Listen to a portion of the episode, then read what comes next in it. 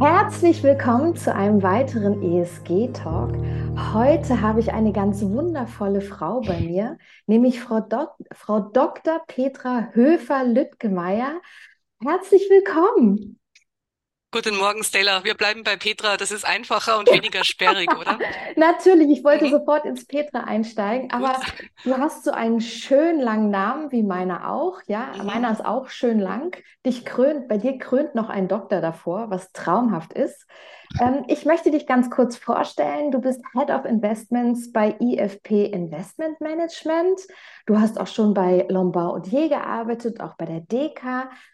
Aber du bist nicht ähm, von Grund auf ähm, Wirtschaftswissenschaftlerin, so wie ich, sondern du kommst aus der Biochemie, hast, glaube ich, in Wien studiert und auch in dem Bereich doktoriert. Nochmal herzlich willkommen, schön, dass du da bist.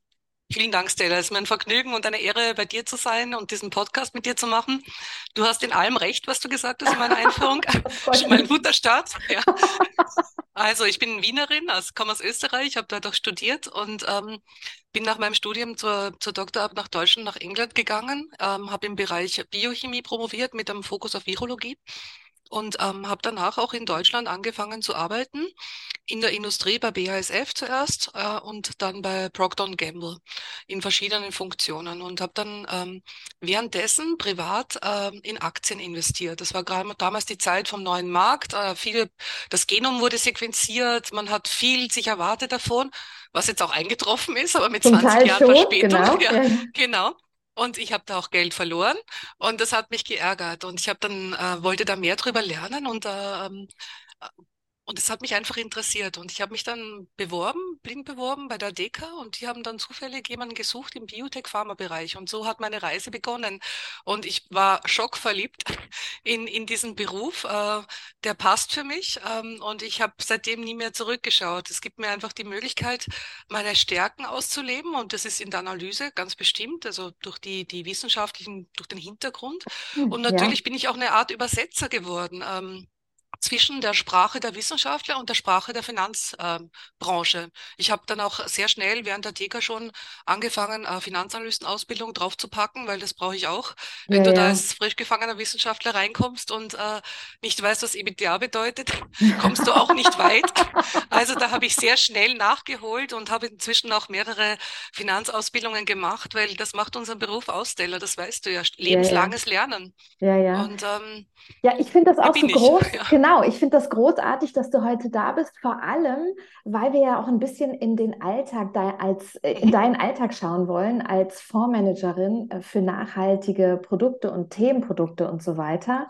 Und ähm, ja, du bist so ein, ein sprudelnder, lebhafter Mensch und voller Energie. Und ich finde, du bist so ein wunderschönes Beispiel dafür, dass Frauen und Finanzen gehen? Weil es gibt ja leider viele Frauen, die vor dem Thema Finanzen ähm, Angst haben. Und du bist mit so einer Leidenschaft und Energie dahinter. Also ich bin so froh, dass du im Podcast bist und dass wir heute ein bisschen einen Einblick bekommen in deinen Alltag. Was begeistert dich denn heute? Du hast es schon angedeutet, so richtig an deinem Job. Und dann lass uns vor allem auch noch ein bisschen ins Thema ESG einsteigen. Genau. Also was ich im Moment mache, ich leite die Investmentabteilung einer Luxemburger ähm, Nachhaltigkeitsboutique. Wir sind auf nachhaltige Themenfonds spezialisiert. Mhm. Ich bin ja seit über 13 Jahren ähm, eben äh, in dieser Funktion und ähm, und kann da, ähm, kann da einfach sehr, sehr viel gestalten. Und als Frau habe ich mich ehrlich gesagt, dieses Frau-Mann-Thema war für mich auch nie ein Thema in der Finanzbranche, weil ähm, ich glaube, da, da darf auch niemand eine Scheu haben, egal ob er Frau oder Mann ist. Es ist eine super interessante Position. Ähm, jeder Tag ist neu. Wenn du reinkommst, äh, dich an den Rechner setzt, also du willst meinen Alltag wissen, mein Alltag äh, fängt so an, jeder Tag, ich mache den Rechner an, wie viele andere im Büro, ähm, starte Bloomberg und weiß oft nicht, was mich erwartet. Ähm, Stimmt. Welche weil, News ähm, kommen? Genau, welche News kommen. Und oft kommen äh, News, äh, die sind wirklich Bomben äh, äh für den Markt und man muss damit umgehen. Das heißt, diese ähm, schnelle Analyse, äh, Entscheidungen treffen unter Unsicherheit, ähm, das muss einem liegen. Und ähm, davor braucht man auch keine Angst. Und wenn man das natürlich nicht mag, wenn man ein Mensch ist, der lieber Planungssicherheit hat, ähm, der, der Strukturen braucht, ähm, ähm, im, im, im, in den Entscheidungen, obwohl Strukturen habe ich auch, aber der einfach Sicherheit braucht in der Planung. Das ist nicht in der Finanzbranche gegeben. Aber was wir ja. haben, äh, ist diese ständige Messbarkeit. Ich kenne kaum einen anderen Beruf, äh, wo du jeden Tag genau numerisch messen kannst, was du geleistet hast ja, ja. in deinem Fonds, weil die Performance ist messbar.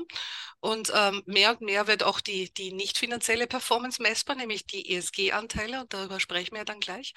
Also von daher, für mich passt es, ähm, ich habe einen sehr vielfältigen Job. Ähm, ich äh, bin nicht nur im Fondsmanagement und leite ein, ein sehr gutes Team, sondern ähm, äh, ich habe auch die Prozesse mitgestalten können in den letzten Jahren, die Investmentprozesse, nicht nur die mhm. finanziellen, sondern auch die zum ESG-Bereich. Und da mhm. hat sich mhm. sehr, sehr viel getan, wie du ja selber weißt. Also es geht ja. nicht nur um ESG-Integration heute, dass man nicht finanzielle Faktoren wie Umwelt, Soziales und, und Governance, Unternehmensführung genau. mit eingeht. Es geht auch darum, dass man einen Impact leistet. Mhm. Und ähm, ich habe in der Funktion auch viel Kontakt mit Kunden. Ich unterstütze unseren Marketing und Vertrieb. Und äh, das ist mir extrem wichtig, weil wir machen das nicht nur für uns, wir machen das ja schlussendlich für Kunden. Und unsere Kunden ähm, haben ein Interesse an unseren Produkten, weil wir in Themen investieren, die sie auch interessieren, die spannend sind, die unsere Welt betreffen und nicht mhm. nur heute betreffen, sondern auch in den nächsten 20 Jahren. Und wo Kapital allokiert werden sollte. Ja, Meiner ja. Meinung nach, der Meinung unserer Firma und auch der Meinung äh, von, von unseren Investoren. Ja, habt ihr denn ausschließlich Themenfonds oder habt ihr auch Fonds, die sich stärker an eine Benchmark orientieren und ähm, das heißt an einem Index zum Beispiel? Wie läuft ein Index? Und dann stelle ich mir auch die Frage, wie macht ihr das mit euren Themenfonds? Ich meine, äh, Könnt ihr den überhaupt gegen, eine Index, gegen einen Index, äh, also eine Benchmark laufen lassen? Äh, oder macht das zum Teil ja gar keinen Sinn, weil ein Index natürlich ein Thema nicht abbilden kann? Also es gibt immer mehr Indizes, die auch Themen abbilden. Das ist auch ein mhm. Riesenmarkt geworden für Index-Provider. Also von daher, da okay. gibt es immer mehr. Aber es, ich, ich bin mit den meisten Indizes nicht sehr zufrieden, weil ähm, die recht statisch sind und ähm, oft auch nicht äh, ja, genug in die Zukunft blicken, sondern eher die Vergangenheit abbilden von einem Thema. Und wir investieren in die Zukunft. Das ist ganz klar, wenn wir in Aktien und Unternehmensanleihen investieren. Also wir ähm, haben uns jetzt nur auf ähm, dunkelgrüne nachhaltige Fonds ähm, spezialisiert, ähm, die nach der ähm, europäischen ähm, Offenlegungsverordnung äh, ähm, eben nachhaltige Ziele haben. Und das sind mhm. alles Fonds, die ähm, aber ohne äh, finanzielle Benchmark funktionieren. Für uns war von Anfang an wichtig, weil unsere Investoren sind Pensionskassen, ähm, kannst du sein. Jeder kann unsere Fonds kaufen. Also es sind Publikumsfonds. Ähm, sind es Publikumsfonds, genau. Die kann mhm. äh, mein Vater genauso kaufen wie äh, einen Pensionsfonds oder eine Pensionskasse mhm. und, ähm, oder eine Versicherung. Ähm, wir haben auch viele institutionelle Anleger in unseren Produkten. Was wir machen ist, äh, wir haben uns zum Ziel gesetzt, eine absolute Performance zu erzielen, weil diese Unternehmen sind sehr risikoavers normalerweise. Und wir haben auch eine Schwankung, die niedriger ist als der Markt. Aber wir vergleichen, das heißt, wir haben keine Performance-Benchmark, äh, mhm, äh, wenn darauf mhm. deine Frage abzielt, sondern wir genau. haben eine, wir richten uns aber natürlich langfristig am, am Markt. Wir wollen die Märkte schlagen. Das ist ja das, warum jeder in investiert. Das ist in bestimmten Marktphasen nicht einfach mit Themenfonds oder fast unmöglich. Wir haben das gesehen, gerade in den letzten Jahren. Okay. Letztes Jahr waren Ölwerte plötzlich äh, das, wo man investieren musste. Der Rest des Marktes hat einfach ähm, an Wert verloren äh, nach der Pandemie, nach den ganzen, äh, nach, auch nachdem die Zinssteigerungen jetzt äh, ins Laufen gekommen sind. Ja. Das heißt, äh, mit einem nachhaltigen Fonds, der eigentlich von Haus aus nicht in Energiewerte investiert, weil das nicht zu unseren Themen passt, die wir ausgewählt haben, ähm, ist dann schwer, da mitzuhalten. Wir haben trotzdem, wir vergleichen uns auch viel mit Mitbewerbern. Mhm. Es gibt ja auch andere Themenfonds. Ähm, das heißt, für uns ist wichtig, im, im Wettbewerb sehr gut dazustehen und absolut gut dazustehen und über lange Zeit auch den Markt zu schlagen. Mhm. Etwas, was mich auch sehr interessiert, wenn es um deine Fonds geht, ist, die Definition des Universums. Also ich kann mich daran erinnern, vor zehn Jahren, als die allerersten nachhaltigen Fonds auf den Markt kamen, die dann auch teilweise ähm, sehr strikte Annahmen hatten ähm, gab es zum Teil für die Fondsmanager nur, gerade bei den Aktien, nur eine Auswahl von vielleicht 150, maximal 200 Unternehmenswerte, in die sie hätten investieren können. Und der Fonds war selber aktiv in 30 bis 50 Werten investiert. Ich meine, wenn ich jetzt zum Beispiel einen glo globalen Fonds nehme im Vergleich, der hat ja Tausende an Werte, in die er potenziell investieren kann und investiert dann vielleicht auch 30, 50 oder 100 Titel rein. Das heißt, wie hat sich der Markt entwickelt? Wie ist das heute? Wie ist dein Universum? Das heißt, wie kannst du tatsächlich auch agieren innerhalb deines Universums, dass du auf, sagen wir mal, auf die Wetten die Pferde setzt, die dann auch wirklich ins Galoppieren kommen?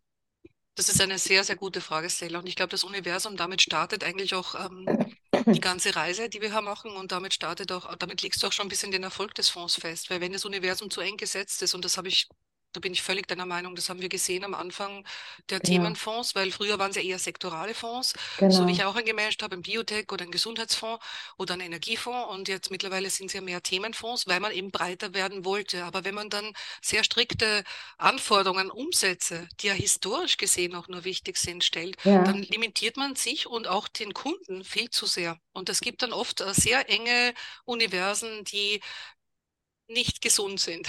Mhm. Und ähm, das haben wir verhindert. Das heißt, wir haben, unsere Fonds haben alle einen Track Record von über zehn Jahren. Das heißt, es ist jetzt nicht, dass wir in den letzten zwei Jahren entdeckt haben, dass wir sowas machen wollen, sondern wir leben das schon seit über einem Jahrzehnt. Und ähm, unsere Universen waren von Anfang an vier bis 500 äh, Titel stark. Und für mhm. mich ist ein Universum auch ein lebendes, ein lebender Organismus. Das, Natürlich. Das wird, die toten Äste werden rausgeschnitten, Unternehmen werden unternommen, übernommen, genau. innen das Geschäftsmodell, andere wieder stoßen dazu. Wir haben in den letzten Jahren eine Flut an IPOs gesehen, die jetzt im letzten Jahr ein bisschen abgenommen hat. Ähm, wichtig ist im Universum für mich, dass es immer noch zum Thema passt und das ähm, bestimmen wir qualitativ. Das heißt, wir schauen uns, als wir das Universum erstellt haben, vor all den Jahren, das erste Mal haben wir uns auf die Sektoren fokussiert, auf die Themen, auf die Geschäftsmodelle und haben das qualitativ bestimmt. Und zwar nicht nur nach Umsätzen, sondern auch für die Zukunft. Wächst das Unternehmen in dem Bereich stark? Will es dort sich hinbewegen? Hat es dort vielleicht heute nur 10% Umsatz, aber will es das zum Hauptgeschäftsfeld machen? Dann natürlich ist es in meinem Universum, weil dieses Unternehmen wird da in dem Bereich viel stärker wachsen als eines, das vielleicht ähm, schon im völlig übersättigten Bereich dieses Themas arbeitet. Also ja, von ja. daher, ich glaube, dieses qualitative, diese qualitative Beurteilung ist extrem wichtig. Ja. Und ähm, darum sind auch breite Universen wichtig, die auch über Sektoren hinweggehen. Weil wenn ich nur in einem Sektor bin, dann ähm, ist es oft auch schwer, den Markt langfristig zu schlagen. Ähm, oder auch mittelfristig vor allem ist es schwierig. Ähm, je, je, größere Auswahl an Sektoren man hat innerhalb eines Themas, ähm, desto besser. Hm. Und was glaubst du, das ganze Thema ESG, ist, ist, ist die Orientierung an, an Titeln, die im ESG-Bereich ähm, gut dabei sind, eher für dich ein Performance-Antrieb oder eine Risikoabsicherung nach unten? Wo würdest du das eher einsortieren? Oder vielleicht beides, sogar beides? Beides. Absolut richtig, Schreiber. Es ist für mich beides, weil ähm, ja. klar, ähm, für mich eine ESG-Integration, äh, der erste ähm, Antrieb, das zu machen, ist wahrscheinlich eine Risikooptimierung, weil als Fondsmanager mhm. ähm, weiß ich, ähm, Performance mache ich nicht, indem ich die besten zehn Titel auswähle, weil das ist oft schwierig, sondern indem ich vermeide, die schlechtesten zehn zu haben. weil das wieder aufzuholen, was ich verliere, ist fast unmöglich. Also, und von daher, ich habe ja auch lange relativ gegenüber einer Benchmark gemanagt, die ersten Jahre bei der Decom, bei Lombaudier. Das ist eigentlich, äh, das, das ist die Krux, dass man das vermeidet. Und da hilft ESG ganz stark, weil ein Unternehmen, das seine Risiken nicht im Griff hat, ähm, sei es finanziell oder auf nicht finanziellen Faktoren, ist ein Risikofaktor in meinem Portfolio. Mhm. Und von daher ist es auf jeden Fall äh, vermeidetes Risiko. Aber wie du ja weißt, du bist, du hast Wirtschaft studiert. Wenn ja. du Risiko minimierst, dann verbesserst du auch deine Performance normalerweise automatisch, weil äh, genau. das Risiko-Rendite-Verhältnis äh, sich, genau, weil sich Genau, ändert. vor allem langfristig, genau. ja, vor allem langfristig. Es kann dann im Prinzip schon sein, dass ein Markt äh, kurzfristig durch die Decke geht und du ein bisschen genau. hinterherhängst, genau. aber wenn die dann wieder dramatisch einbrechen, äh, dann, dann schwebst du über den, ja.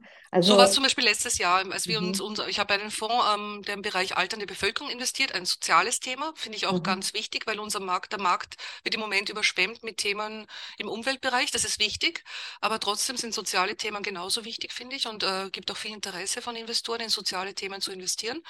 Aber da haben wir eben gesehen im letzten Jahr, Energiewerte waren, sind für uns nicht investierbar. Die bringe ich nicht zusammen mit dem, ähm, mit dem Universum. Ja, ja. Und damit haben wir auch absolut natürlich ein Problem gehabt, die, die, den Markt zu schlagen, aber relativ nicht, weil wir waren vor allen, allen äh, Mitbewerbern. Also von daher, da gibt es schon auch äh, Möglichkeiten, das zu transportieren und das verstehen Anleger auch schon. Mhm. Die Definition deines ESG-Universums, ist das so eine Mischung aus Ausschlusskriterien, Positivkriterien oder irgendwelche Orientierungswerte wie, wie CO2-Ausstoß oder ähm, irgendeine soziale, äh, Indi sozialer Indikator oder wenn es auch um Thema Unternehmensführung geht, also bei den unterschiedlichen Themen, die du managst. Das heißt, äh, kannst du da uns noch einen kleinen Einblick geben?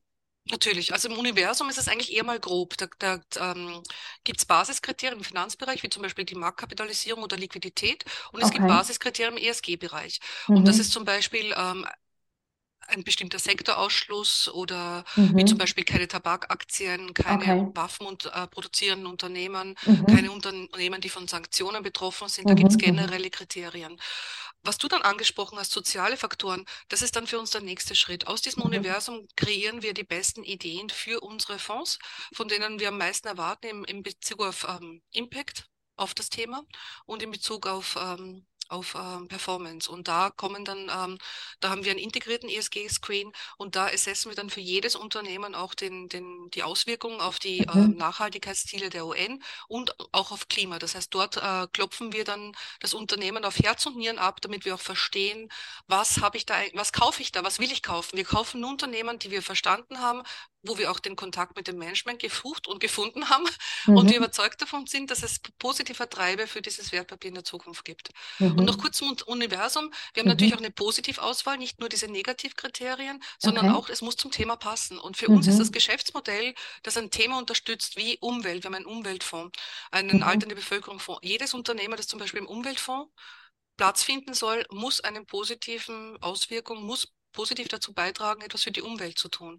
Im Bereich Ressourcen, alternative Energien, äh, Infrastruktur und so weiter. Von daher, es gibt negative und positive Stellschrauben im Universum, aber das Herzstück für uns und für mich als Person selber, weil ich glaube, investieren hat auch viel mit Persönlichkeit zu tun, okay. ist definitiv die Fundamentalanalyse. Ich muss ein Unternehmen verstehen und dazu muss ich auch die ESG-Aspekte verstehen. Und da haben wir einen, habe ich einen sehr strukturierten Ansatz aufgebaut, der sehr simpel ist. Ich bin ein großer Fan von pragmatischen Lösungen, okay, weil man ich, sich sehr leicht in der Datenflut Aha. verliert.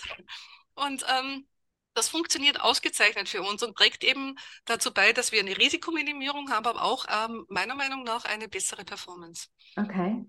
Und ähm, das heißt, um, um ähm, jetzt habe ich gerade den Faden verloren. Ich hatte gerade eine ganz fantastische Frage, jetzt habe ich den Faden verloren. Vielleicht kriege ich ihn ganz, gleich wieder gehen wir nochmal ähm, rüber zu den Offenlegungskriterien. Und zwar ja. haben wir nach Artikel 6, Artikel 8 und Artikel 9 verschiedene Kategorisierungen von Fonds. Also wir sprechen davon von ESG neutral, ESG hellgrün, ESG dunkelgrün. Magst du für uns vielleicht einfach die Differenzierung kurz erklären, damit unsere ZuhörerInnen einfach wissen, okay, was heißt denn das jetzt genau für mich? Was, weil viele Fonds wo man erst dachte, aha, die sind wahrscheinlich auf der dunkelgrünen Seite, mhm. haben sich zurückgestuft in Richtung hellgrün. Ja, genau. und da ist jetzt natürlich die Frage, was macht die extra Meile aus, um, damit der Fond dunkelgrüner ist? Das ist eine sehr, sehr gute Frage und auch eine sehr relevante Frage, weil diese ähm, Verordnung zur ähm, nachhaltigkeitsbezogenen Offenlegungspflicht ist ein sehr sperriger Begriff auf Deutsch und darum verwenden die meisten auch den englischen Begriff, das heißt SFDR, Sustainable Finance Disclosure Regulation. Mhm. Und Disclosure sagt ja auch schon, Offenlegung, es geht ums Reporting. Mhm. Und das Reporting, äh, das ist auch die Krux, warum viele von neun auf acht zurückgegangen sind, weil das Reporting ist nicht einfach. Mhm. Und äh, zwar deshalb, weil wir uns ja eigentlich beim Reporting auf Unternehmenszahlen berufen sollen. Mhm. Und ähm, ähm, um diese SFDA nochmal kurz zusammenzufassen, also es gibt äh, die Sechser, die, wie du es gesagt hast, die sind nicht grün, dann gibt es die Achter, die sind äh, hellgrün mhm. und zwar deshalb, weil sie ESG-Kriterien in ihrem Prozess irgendwo integrieren. Wir sind neun, das heißt, wir sind dunkelgrün und wir sind deshalb dunkelgrün, weil wir Nachhaltigkeit als Ziel für unseren Fonds haben. Das heißt, wir haben nicht nur ein Renditeziel, sondern wir mhm. haben auch ein Nachhaltigkeitsziel. Und das muss jeder Fondsmanager, jede Gesellschaft, jeder Fonds für sich selbst definieren. Wir haben da drei verschiedene Ziele ausdefiniert und diese Ziele muss ein Artikel 9 Fonds auch abbilden können, quantitativ. Das heißt, wir haben äh, Kennzahlen für unsere drei Ziele, äh, die wir ähm, verfolgen. Unsere drei Ziele sind zum Beispiel im Bereich ESG ein Minimum-Risikoprofil äh, vom Unternehmen. Mhm. Wir wollen einen bestimmten Auswirkung, einen Impact auf Fokus SDGs haben, diese Sustainable Development Goals der UN. Mhm. Und wir wollen eine Reduktion der CO2-Ausstöße erreichen für jeden unserer Fonds, egal ob das Thema per se ein soziales oder ein Umweltthema ist. Unsere, wir haben Themenfonds, das heißt per se schon haben wir nachhaltige Geschäftsmodelle, die in einem Thema was bewirken. Aber diese Nachhaltigkeitsverordnung der Europäischen Union versucht jetzt die Berichterstattung ähm, transparenter und standardisierter zu machen. Mhm, mh. Du weißt ja selbst, es gibt eine Flug an Labels, an Berichterstattungen. Jeder ja, ja. Greenwashing ist ein Riesenthema, zu Recht. Jeder behauptet, er ist grün, aber beweis, beweisen muss man es bis jetzt nicht wirklich. Und die mhm. EU macht das richtig, vielleicht noch nicht ganz ähm, perfekt, aber auf jeden Fall auf einem sehr guten Weg, mhm. um diese Berichterstattung zu standardisieren. Was wollen wir berichten im Bereich Umwelt zum Beispiel? Was wollen wir berichten im Bereich Soziales? Und was die EU jetzt gemacht hat, ist, dass sie gesagt hat, okay, du Fondsmanager, du brauchst nachhaltige Ziele, wenn du dunkelgrün sein willst. Okay, tick the box, haben wir gemacht. Haben wir immer schon. Von daher, es war kein Problem für uns. Diese Ziele müssen aber quantitativ messbar sein. Du musst jedes Jahr einen Bericht abgeben zum Jahresende, der auf vier Quartalen beruht, wo du zeigst, dass du das machst und dass du dich auch verbesserst in diesen Bereichen. Machen wir. Das Hast du ein Beispiel? Entschuldige, dass ich gerade mhm. reinspringe. Hast du ein Beispiel für die äh, Nachhaltigkeitsziele, das du uns genau. kurz nennen kannst? Also eben diese drei Ziele, die unsere Fonds haben. Eines dabei ist die, die CO2-Reduktion. Das mhm. heißt, wir messen für jedes unserer, äh, unserer Investments und auch für den Fonds selbst ähm, die CO2, also die, die, die, die, ähm, ähm die, die CO2-Ausstöße hauptsächlich. Ja, genau. Und ähm, äh, die, ähm, die Intensität der Ausstöße und äh, wir messen auch äh, die, die, die, ähm, die, das Exposure ähm, zu, zu äh, fossilen Energien mhm. und auch die implizierte globale Erwärmung. Das heißt, wir wollen unseren ah, Teil okay. dazu beitragen, mhm. dass äh, unsere Fonds äh, die Klimaziele erreichen, dass wir bis, äh, dass wir keine Erderwärmung über zwei Grad Celsius erreichen und idealerweise, und das ist, ist auch bei zwei unserer drei Fonds gerade der Fall, unter eineinhalb äh, Grad Celsius. Das heißt, wir unterstützen, okay. wir allokieren Kapital in Unternehmen, die dazu beitragen, diese Ziele zu erreichen. Okay. Das ist zum Beispiel im, im CO2-Bereich. Und äh, dann haben wir noch themenbezogene Ziele eben in diesen Nachhaltigkeitszielen der UN. Das ist ein, für uns ein, ein, war eine wunderbare Sache, als die eingeführt worden sind im letzten Jahrzehnt, ähm, dass wir eben Fokusziele äh, für jeden Fonds vereinbart haben. Zum Beispiel mhm. im Alter der Bevölkerung ist es dann die Gesundheit mhm. und auch nachhaltiger Konsum, dass wir hauptsächlich in Unternehmen investieren, die eine positive Auswirkung auf diese Fokusziele haben. Das okay. können wir messen, wir können das quantifizieren. Aber das ist das eine. Aber das andere sind natürlich auch noch, du hast noch andere Dinge, die du reporten musst. Äh, mhm. Die EU will mit dieser Verordnung erreichen, dass wir auch, dass jeder Investor, du, ich, äh, die Pensionskasse, mein ja. Vater, wissen, was ist in dem Fonds drinnen. Das heißt, ähm, Schadet der Fonds der Umwelt oder bringt er eher was Positives? Mhm. Das heißt, es gibt auch diese Principal Adverse Impact Indicators. Das heißt, das sind Kennzahlen, die checken sollen, schadet ein Fonds der Nachhaltigkeit. Mhm. Das sind viele ähm, Umweltfaktoren drin, aber auch soziale Faktoren. Das heißt, da wird es ein bisschen breiter. Die EU selber hat natürlich Klimaziele. Das ist im Moment ganz oben auf der Agenda. Klar, aber es wird erweitert, ja? Also Sie haben ja genau. angefangen in der EU-Taxonomie mit den ganzen Umweltzielen, genau. aber es geht ja permanent weiter. Deshalb ist es ja auch so, dass die Unternehmen selber, also Corporate selber und auch alle äh, Unternehmen, die am Kapitalmarkt in irgendeiner Form arbeiten, permanent sich informieren müssen, was gibt es Neues auf dem Markt? Müssen wir was Neues implementieren? Gibt es neue, die Erweiterung der, der, der Standards, die wir bisher auf dem Markt haben? Ja. Und ich glaube, viele Wettbewerber haben oder Mitbewerber haben auch ähm, vielleicht ein bisschen ähm, kalte Füße bekommen wegen diesem Reporting, weil, wie du richtig sagst, diese sechs Umweltziele, die werden in der EU-Taxonomie ausformuliert. Die Taxonomie mhm. ist einfach eine Sprache, um diese Nachhaltigkeit zu definieren. Welche genau. Aktivitäten genau. sieht die Europäische Union im Moment ähm, vor, die diese Umweltziele abdecken. Und das sind wirklich mhm. Umweltziele, das sind sechs Stück. Davon sind erst weniger wirklich ausformuliert von den Aktivitäten her, die hauptsächlich das Klima betreffen. Und das bedeutet, dass ganz viele Unternehmen diese EU-Taxonomie, man heißt ein Abgleich mit der EU-Taxonomie, das muss ich jetzt jedes Quartal berichten oder darf ich berichten? Ja. Das Problem ist, ich kann es oft noch nicht berichten, weil viele Aktivitäten noch nicht ausformuliert sind. Das heißt, das ist eigentlich das Hauptproblem gerade bei dieser ganzen Berichterstattung. Die Unternehmen berichten noch nicht richtig, weil die haben ihre ihre eigene Verordnung, die aber erst nächstes Jahr greift mit Daten dann 2025, die verwertbar sind. Das heißt, wir als Fondsmanager müssen uns jetzt auf viele Schätzungen verlassen. Am Anfang wollte mhm. die EU gar nicht auf Schätzungen eingehen, aber jetzt sind es Schätzungen geworden.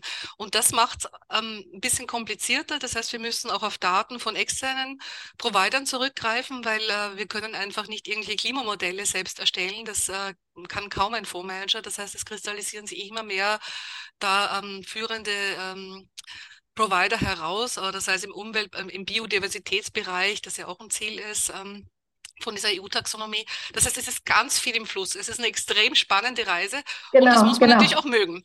Genau, und, genau, genau. Und es ist natürlich auch legal bindend. Im letzten ja. Jahr hätte ich ja. wahrscheinlich auch ein Jurastudium ganz gut verkraften können, um diese, ganzen, ja, um diese Gesetzestexte zu, zu lesen und richtig zu interpretieren. Da ging auch sehr viel meiner Zeit rein. Das war sehr spannend, hat mir auch Spaß gemacht, aber ich bin kein Jurist. Hat einen Grund, warum ich nicht Jura studiert habe, sondern Chemie. Aber das Ach, macht auch ein Fondsmensch aus, Flexibilität, Stella, das weißt du ja. Wir müssen ja, ja, flexibel eben, bleiben eben, und uns weiterentwickeln.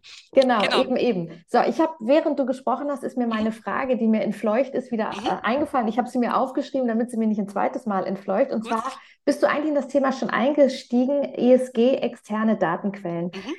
Da würde ich dich gerne noch fragen, es gibt ja verschiedene große Ratingagenturen und es gibt ja. immer mehr, immer mehr, die den Markt einfach erkennen und auch das Geschäft für sich erkennen, dort in den Markt einsteigen. Jetzt ist es aber so, dass diese Ratingagenturen natürlich die Informationen von den verschiedenen Unternehmen bekommen und die dann in irgendeiner Form statistisch aufarbeiten, äh, standardisieren, in eine Datenbank eingeben ähm, und so weiter und so fort. Und für mich ist es jetzt die Frage, wie ist es denn für dich?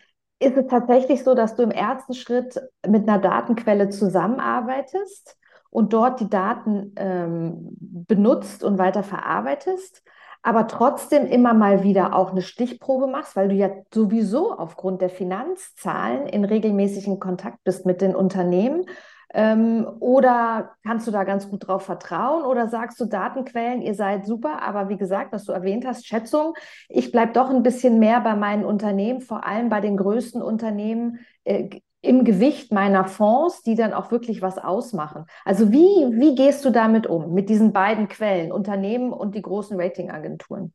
Ausgezeichnete Frage. Und ähm, Vertrauen ist gut, Kontrolle ist besser, sage ich dann nur. Das stimmt auch in dem Bereich. Ähm, und ähm, ich würde nie blind einer Ratingagentur vertrauen. Wir kennen das aus allen Bereichen unseres Lebens. Also das sind Schätzungen, die machen auch Fehler gerade am Anfang. Also ja. wir arbeiten mit einer sehr renommierten ähm, Agentur zusammen, die sehr langen Track Record haben, die viel äh, schlaue Menschen, das ist ein riesen äh, Team, das dahinter steckt. Und auch denen passieren Fehler. Und wie du sagst, das sind oft Schätzungen, die gehen, die haben vielleicht Daten von ein, zwei Unternehmen in manchen Sektoren, die extrapolieren das auf andere. Das kann komplett falsch sein. Und von daher, wir arbeiten natürlich in erster Hand mit den Unternehmen zusammen. Und dazu möchte ich auch sagen, wir haben uns nie auf externe Ratingagenturen verlassen auf dieser Reise. Nie. Äh, wir haben von Anfang an unser eigenes ESG-Rating gemacht. Und das ist nicht so kompliziert, weil im Endeffekt geht es darum, was denke ich, ist wesentlich. Und dieses Wesentliche, die, die Erfassung von wesentlichen Aspekten von einem Investment abzugeben an Externe, finde ich echt schwer.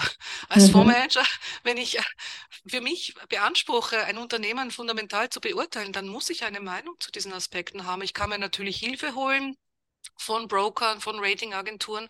Aber schlussendlich die, die endgültige Einschätzung, die obliegt mir und auch die Quelle, die ich dafür nehme, weil ich muss mit dieser Entscheidung ja auch gerade stehen vor dem Kunden. Ja. Und äh, ich bin derjenige, auf, auf, auf, auf den er sich dann berufen darf und soll. Und äh, von daher dieses blinde Vertrauen auf irgendwelche ESG-Ratings oder auch auf CO2-Zahlen oder Kennzahlen oder sonst, das würde ich nicht äh, gutheißen. Und was ich auch sehe, Stella, das hast du sicher auch mitbekommen in den letzten Jahren, es gibt ja immer noch eine riesen Diskrepanz in den Werten. Wir haben im letzten Jahr einen riesigen Beauty-Contest veranstaltet, intern bei uns mit allen namhaften Agenturen. Und da hatte ich auch die Gelegenheit, diese Daten alle miteinander zu vergleichen es ist unglaublich, was für Unterschiede es da noch gibt. Und ich glaube, wir werden auch da eine Annäherung, eine Konvergenz der Daten in den nächsten Jahren sehen. Ja. Und im Moment sind Daten kostbar, weil du viel äh, Hirnschmalz brauchst, um sie zu generieren, mhm. weil sie mhm. noch nicht verfügbar sind. Ich glaube, dass Daten mit den Jahren ähm, vom Wert her abnehmen werden, was man, was man dafür ausgeben muss, weil es einfach viel das mehr Daten frei verfügbar geben wird. Die Unternehmen genau. müssen berichten. Und dann äh, möchte ich mich doch, wo, wo immer noch Mehrwert da ist, ist auf jeden Fall in der in der Konsolidierung der Daten auf Unternehmensebene, auf Fondsebene. Ja. Das heißt, ein Einzelunternehmen zu beurteilen ist ja natürlich eine Sache, aber das Ganze dann in einem Fonds abzubilden, über vier Quartale mit unterschiedlichen Fondsgewichten, da gibt es immer Bedarf, dass es jemand mathematisch auch äh, softwaretechnisch abbildet. Ja, aber ja, die Einzelanalyse von einem Unternehmen, ob ich investiere oder nicht, wenn man so, so tickt wie wir und das so, ähm, so investiert, das bleibt immer bei uns. Ja, ja. Ja, und ich glaube auch in den nächsten zehn Jahren, gerade bei den Ratingagenturen, mhm. das, was du gesagt hast, ja. so schön Gehirnschmalz, du hast halt, man sieht halt auch, dass permanent äh, Mitarbeiter eingestellt werden, genau. weil die Nachfrage größer ist, weil die Datenmenge so wahnsinnig groß ist und dass die bearbeitet werden muss. Aber ich kann mir schon vorstellen, dass, dass wenn bei den Unternehmen eine gewisse Standardisierung der Daten auch ähm, erfolgt, also das heißt, dass klar ist, welche ESG-Daten innerhalb eines Unternehmens ähm, erhoben werden müssen und man dann auch einen Track Record in die Vergangenheit hat, dann geht da so eine gewisse Standardisierung einher. Auch natürlich ein Unternehmen verändert sich, man verkauft was, man kauft was und so weiter. Aber nichtsdestotrotz hat man dann einen gewissen Erfahrungswert. Ähnlich wie mit den Finanzdaten. Also früher genau. im Controlling, da hatte ja auch jede, jede Nation ihr eigenes Controlling, ihr andere ihr unterschiedliche Bewertung. Also allein so Vorratsbewertung und so. Das variiert ja auch ohne Ende. Und dahin gehen wir langsam und ich kann mir sehr gut vorstellen, um zurückzukommen auf die ähm, Ratingagenturen, dass wir auch in zehn Jahren äh, KIs haben, künstliche Intelligenzen, die mit den Datenmengen umgehen können und ähm, entsprechend auch einen Output generieren. Ja? Und dann kommt nämlich genau das, was du sagst, dass vielleicht heute eine Datenquelle, die 50, 60, 70.000 Euro im Jahr kostet, dass dann die Nullen hinten weggestrichen werden. Ja. Du hast absolut recht. Und wir sehen das ganz stark jetzt. Und wir sehen in den Markt brechen jetzt auch diese ähm, ähm, KI-Firmen, die, äh, die künstliche Intelligenzfirmen ein, weil das ein gefundenes Fress natürlich ist. Das ist ein perfekter Markt, um sowas so zu ja, filtern. Ja, ja. Vor allem, wenn die Daten von den Unternehmern berichtet werden. Im Moment ist es noch nicht so weit. Von daher haben die traditionell klassischen Rating-Provider noch einen Vorteil, weil man braucht diese Analysten, die diese Modelle erstellen. Ähm, die be bedienen sich jetzt schon künstlicher Intelligenz, mhm. um bei diesen Extrapolationen und Schätzungen ähm, unterstützt zu sein. Ähm, und darum gibt es ja auch so viele Stellenangebote in dem, in dem Bereich. Ähm, aber ich glaube, das wird noch viel stärker werden, weil in dem Moment, wo die Unternehmen wirklich berichten, ähm, diese Daten werden Commodities werden. Und ich glaube, diese Angleichung, die sehen wir, weil du wirst sehen, nächstes Jahr fangen die Unternehmen an, nach dieser ähm, Nachhaltigkeitsoffenlegung auch für Unternehmen zu berichten. Das heißt, man hat einen Standard und äh, das, das wird unser Leben einfacher machen. Von daher, ja. im Moment ist alles ein bisschen komplex. Unsere Welt ist komplex. Warum sollte nicht auch ESG komplex sein? Aber ich sehe da schon ähm, auch wieder eine Kristallisierung des Wesentlichen. Und ähm, wir, wir gehen dahin, es ist eine spannende Reise, aber wir sind noch nicht da, aber es kommt. Und die Unternehmen werden einen wichtigen Beitrag dazu leisten. Und auch die Unternehmen, wir, wir reden jetzt von unserer Seite als Fondsmanager, aber ich habe echt Mitgefühl mit den Unternehmen, weil was die leisten müssen jetzt in kurzer Zeit, was die für Daten generieren müssen, unter höchster Unsicherheit, schon allein bei den CO2-Ausstößen wir haben ja da kurz angesprochen, es gibt ja diese unterschiedlichen Scopes, Scope 1, 2, 3. Und der dritte Scope, der war ja vor zehn Jahren absolut ungreifbar. Man wusste, da ist was. Das ist aber eigentlich das, was am meisten Ausstoß, Emissionsausstoß bewirkt, nämlich alles, was mit dem Produkt, mit den Dienstleistungen dann passiert. Und unsere Globalisierung hat ja auch dazu geführt, dass viele Unternehmen ähm, Emissionen verstecken.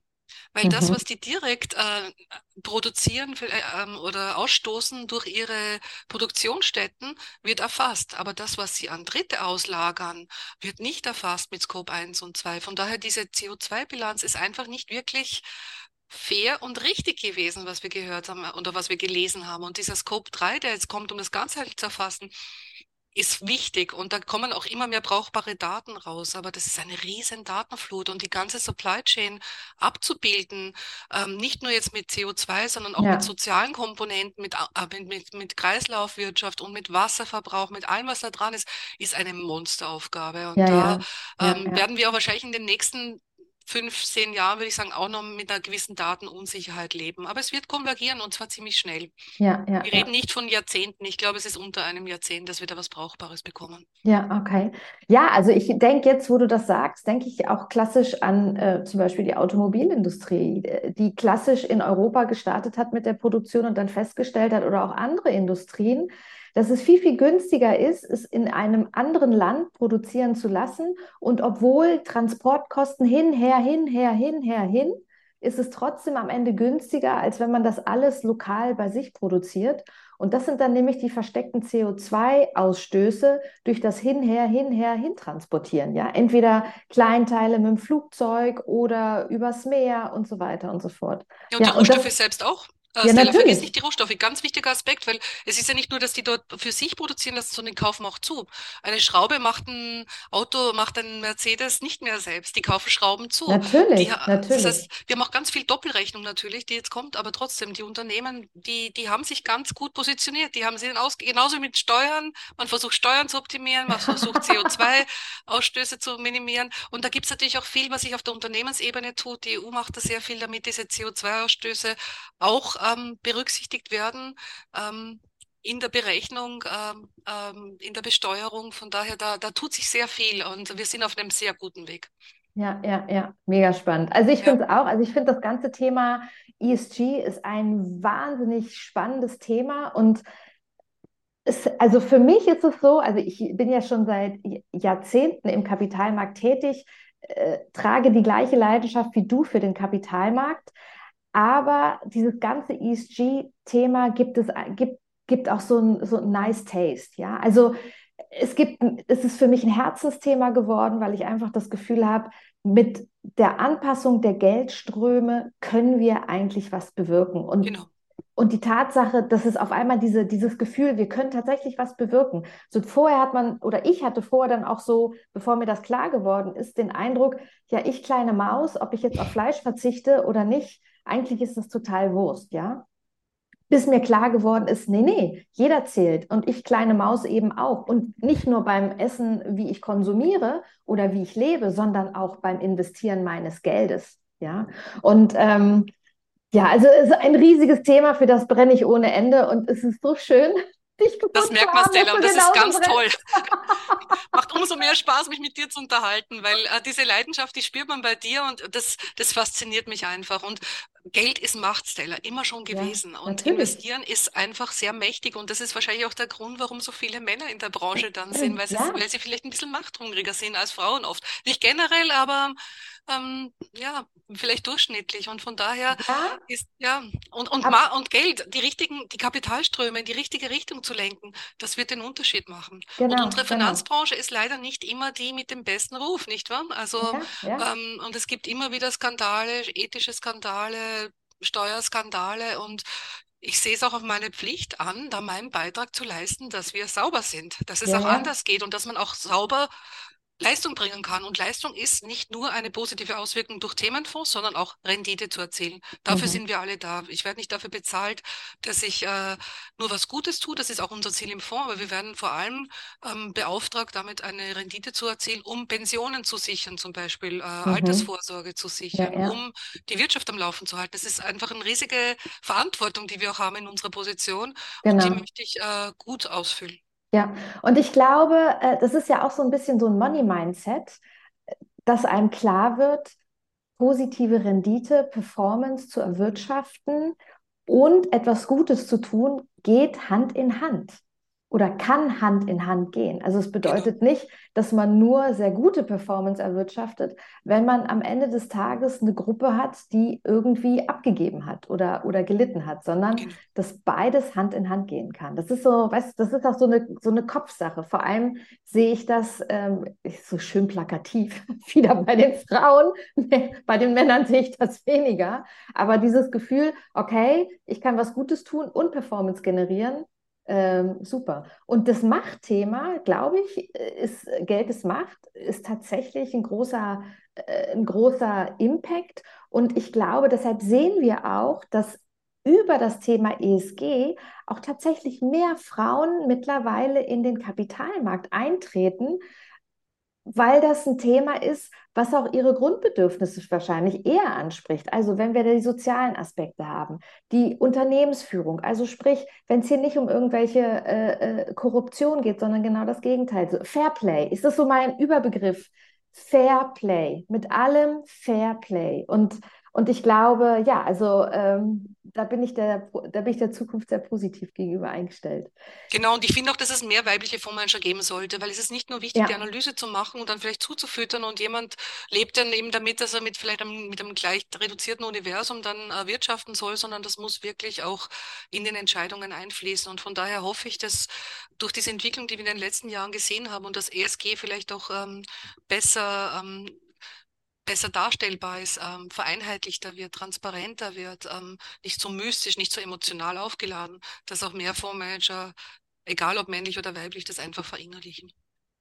Ich finde, das ist ein wunderschönes Schlusswort. Ähm, trotzdem möchte ich, bevor wir ganz, ganz, ganz zu Ende sind, noch meine drei Schlussfragen stellen. Ja. Und zwar, ich äh, würde dich gerne fragen, gibt es ein Buch, ein Artikel, ein Internetlink, irgendwas, was du empfehlen könntest zum Thema ESG oder ESG? Also vor allem beim Investieren in ESG würde ich eigentlich keine Bücher empfehlen, weil es ändert sich so schnell und dann sind Podcasts wie, wie deine oder ähm, aktuelle Medien wesentlich mhm. informativer. Was ich eigentlich heute empfehlen will, ist ein Buch von Václav Smil und mhm. äh, zwar habe ich heute mir mitgebracht, das heißt, wie die Welt wirklich funktioniert, How the World Really Works. Ähm, Václav Smil ist ein ähm, Wissenschaftler, ein Kanadier und ich finde, unsere Welt was mich an dem Buch fasziniert, ist, unsere Welt ist unheimlich komplex geworden. Und ich bin mhm. ein ganzheitlicher Investor. Ich versuche immer, Dinge ganzheitlich zu verstehen. Und das ist mehr und mehr schwierig. Und mit jedem Tag denke ich mir, ich verstehe es weniger und ich bin nicht die Einzige.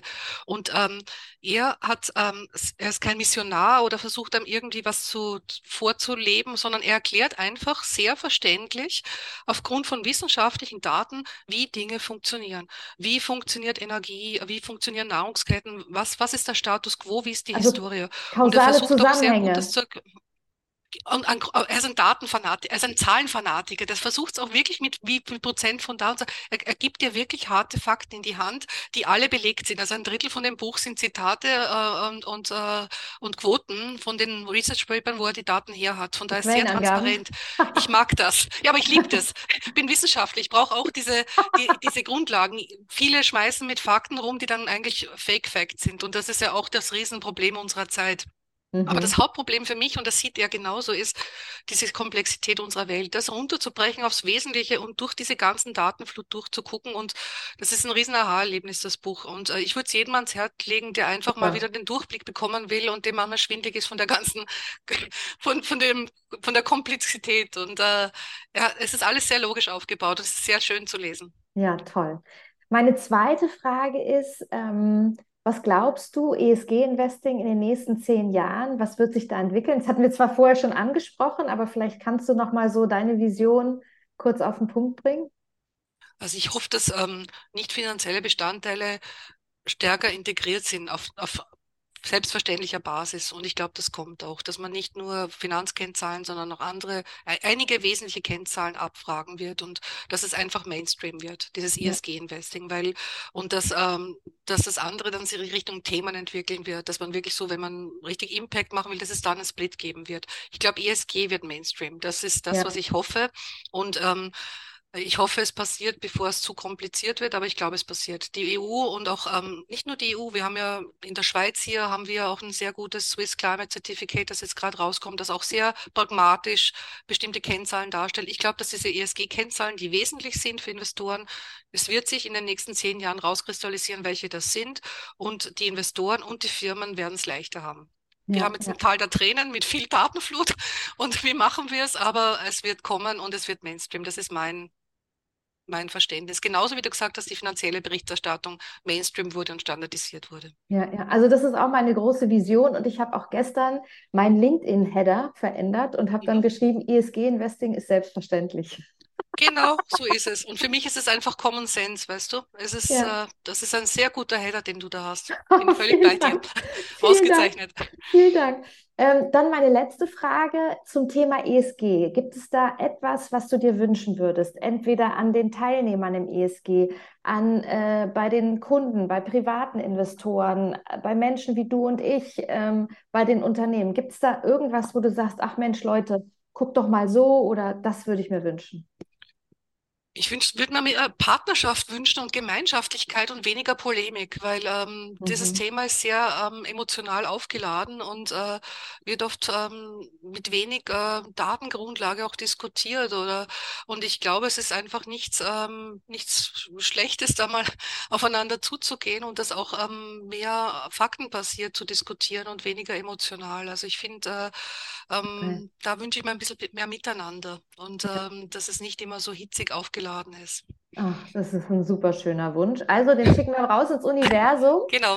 Bringt eure Emotionen runter und äh, versucht mit dem Kopf und emotionaler Distanz zu diskutieren. Dann, dann findet man mit Sicherheit auch einen guten Kompromiss und kommt sich irgendwie, kommt, kommt zusammen. Ah, meine liebe Petra, das war ein Traum. Wie kann man denn mit dir in Kontakt treten? Also, was ist das Einfachste? Das Einfache ist LinkedIn. Ähm, ich habe ja. zwar nicht so einen schönen Slogan wie du, aber ist ja änderbar. ja, genau. Ich bin inspiriert. ähm, ja, aber man kann mich ganz einfach auf LinkedIn finden und äh, da bin ich auch sehr ähm, ja, ansprechbar. Ich reagiere prompt. Also wenn jemand Interesse hat, sich mit mir auszutauschen oder mehr zu erfahren, jederzeit. Oh, traumhaft. Also alles gehört runter in die Show Notes, den Link zu deinem Buch, deine Kontakte, alles. Was soll ich sagen, Petra? Ein traumhaftes Gespräch. Es hat so viel ganz, Spaß gemacht. Die Freude ganz auf meiner Seite, Stella, wirklich. Ich habe es sehr genossen und ähm, ja, das Highlight des Tages oder der ja, Woche vielen des Dank. Monats. Genau, genau, genau. Also ich gehe jetzt mit einem Dauergrinsen raus, weil Gut. es so super und angenehm war. Also von Herzen herzlichen Dank und ich wünsche dir noch einen ganz, ganz tollen Tag.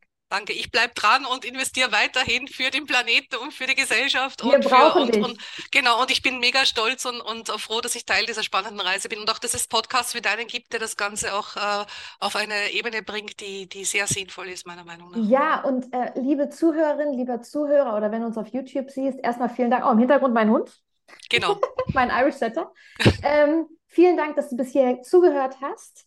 Ähm, vielleicht hast du ja auch Lust, selber in das Thema zu investieren.